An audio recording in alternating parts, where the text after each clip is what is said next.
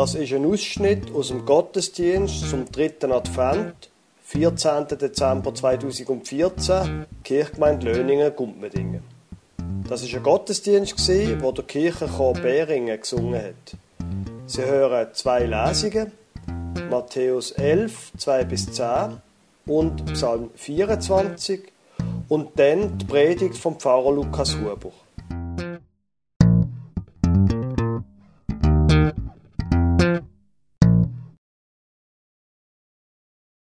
Heute Morgen gibt es zwei Lesungen. Gewöhnlich kommt zuerst eine alttestamentliche und dann eine aus dem Neuen Testament. Das Mal ist es anders, kommt zuerst der Text aus dem Neuen Testament.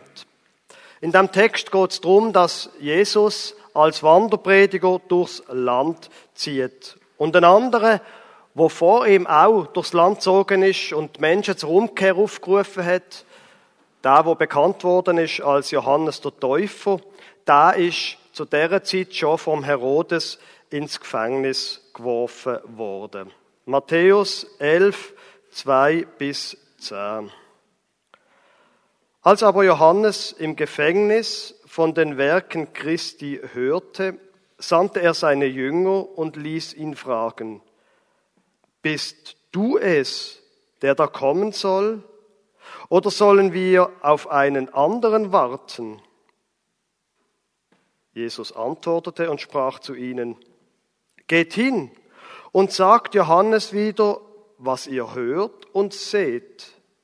Blinde sehen und Lahme gehen, Aussätzige werden rein und Taube hören, Tote stehen auf und Armen wird das Evangelium gepredigt. Und selig ist, wer sich nicht an mir ärgert. Als sie fortgingen, fing Jesus an, zu dem Volk von Johannes zu reden. Was seid ihr hinausgegangen in die Wüste zu sehen? Wolltet ihr ein Rohr sehen, das der Wind hin und her weht? Oder was seid ihr hinausgegangen zu sehen? Wolltet ihr einen Menschen in weichen Kleidern sehen? Siehe, die weiche Kleider tragen, sind in den Häusern der Könige? Oder was seid ihr hinausgegangen zu sehen? Wolltet ihr einen Propheten sehen? Ja, ich sage euch, er ist mehr als ein Prophet. Dieser ist, von dem geschrieben steht, siehe, ich sende meinen Boten vor dir her, der deinen Weg vor dir bereiten soll. Die zweite Lesung ist der Psalm 24. Ich lese Ihnen alle zehn Vers vor. Ein Psalm Davids. Die Erde ist des Herrn und was darinnen ist, der Erdkreis und die darauf wohnen. Denn er hat ihn über den Meeren gegründet und über den Wassern bereitet. Wer darf auf des Herrn Berg gehen und wer darf stehen an seiner heiligen Stätte? Wer unschuldige Hände hat und reinen Herzens ist, wer nicht bedacht ist auf Lug und Trug und nicht falsche Eide schwört, der wird den Segen vom Herrn empfangen und Gerechtigkeit vor dem Gott seines Heiles. Das ist das Geschlecht, das nach ihm fragt, das da sucht dein Antlitz, Gott Jakobs. Machet die Tore weit und die Türen in der Welt hoch, dass der König der Ehre einziehe. Wer ist der König der Ehren?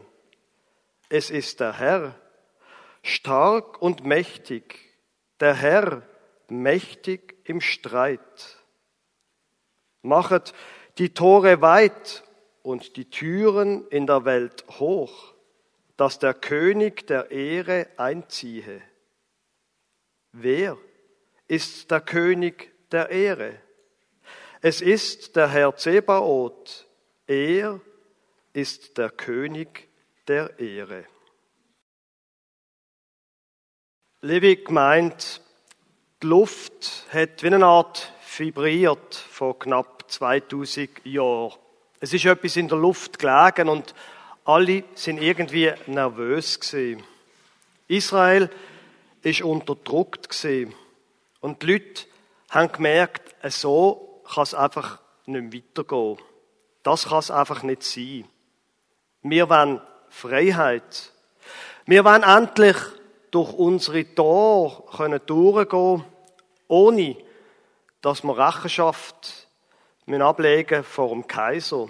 Wir wollen endlich durch unsere Tore durchgehen, ohne dass wir dem Kaiser in Rom müssen Steuern und Gebühren und Zöll zahlen. Wir wollen auch die römischen Götter nicht, nicht das römische Militär, auch das römische Geld nicht. Wir wollen unabhängig sein, nur unserem Gott dienen, unsere Sachen schauen. In dem Moment, vor 2000 Jahren, ist ein Psalm wie der 24. Psalm eben eine Erinnerung an bessere Zeiten. Der 24.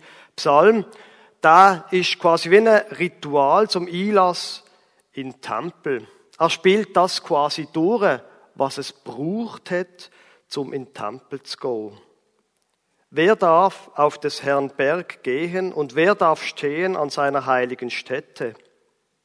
Wer unschuldige Hände hat und reinen Herzens ist, wer nicht bedacht ist auf Lug und Trug und nicht falsche Eide schwört, der wird den Segen des Herrn empfangen und Gerechtigkeit von dem Gott seines Heiles.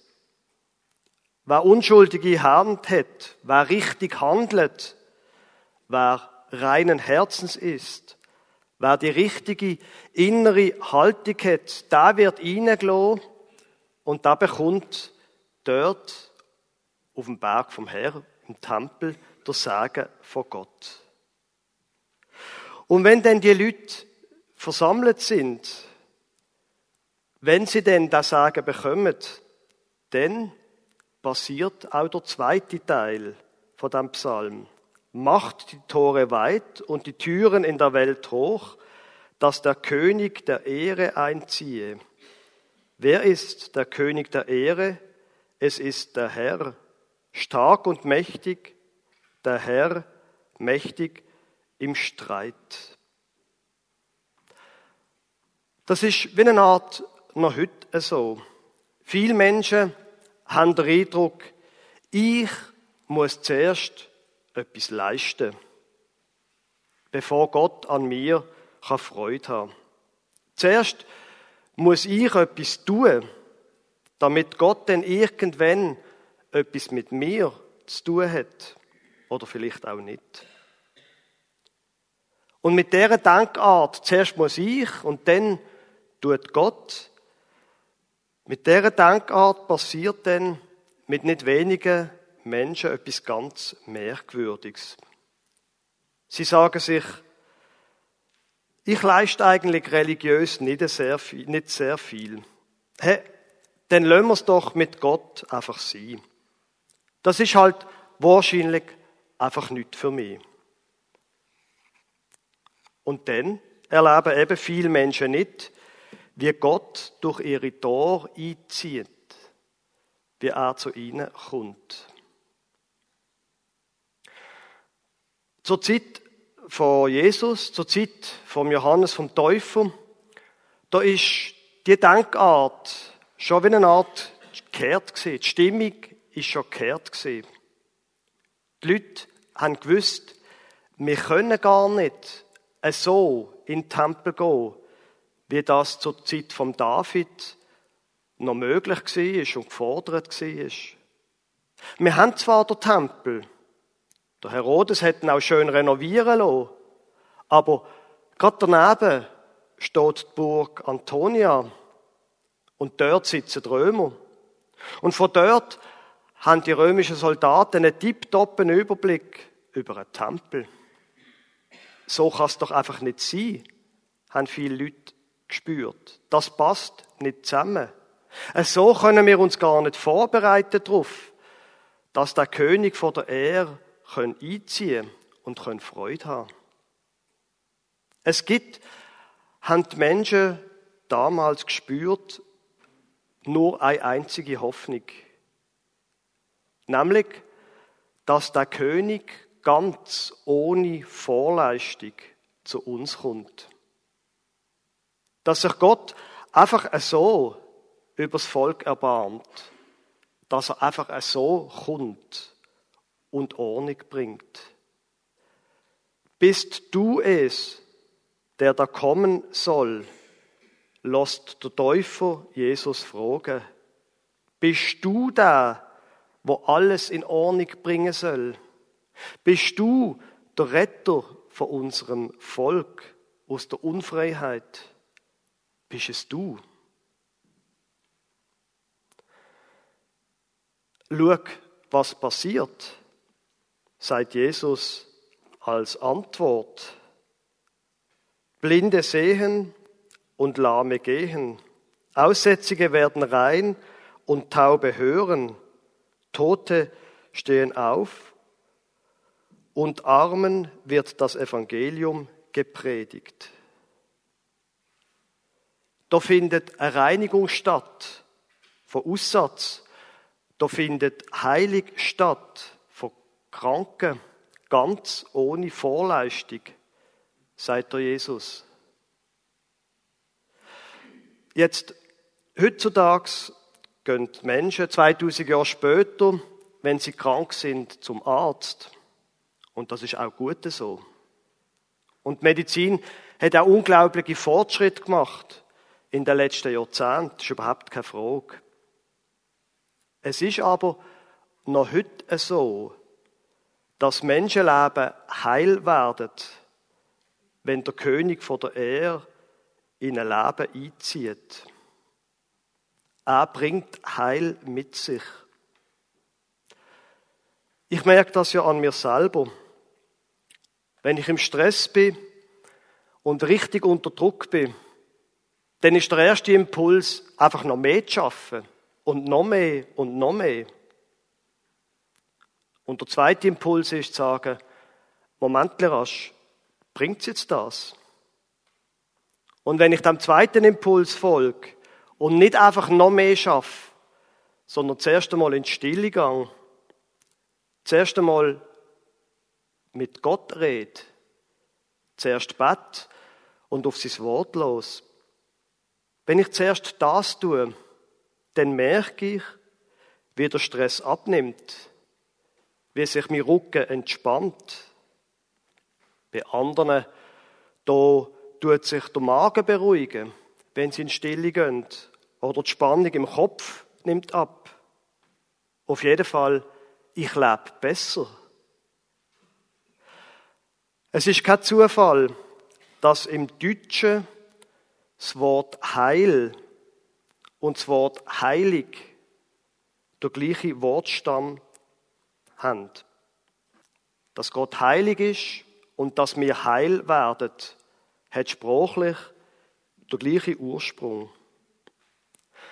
Dass der heilige Gott in unser oft so unheiliges Leben einzieht, das bringt Heil mit sich.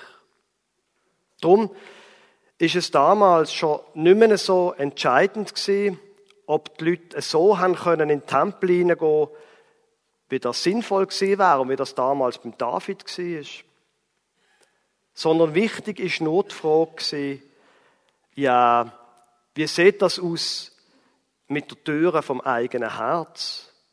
Ist das weit offen, dass der König von der Ehre kann einziehen kann? Wie steht es um uns heute?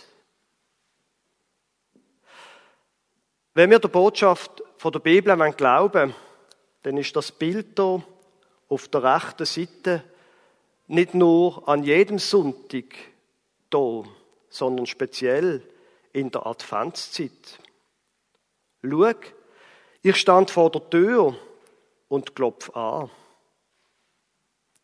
Mach doch du das Tor von deinem Herz auf und ich komme zu dir. Und Ich bringe Heil in dein Leben und heilig.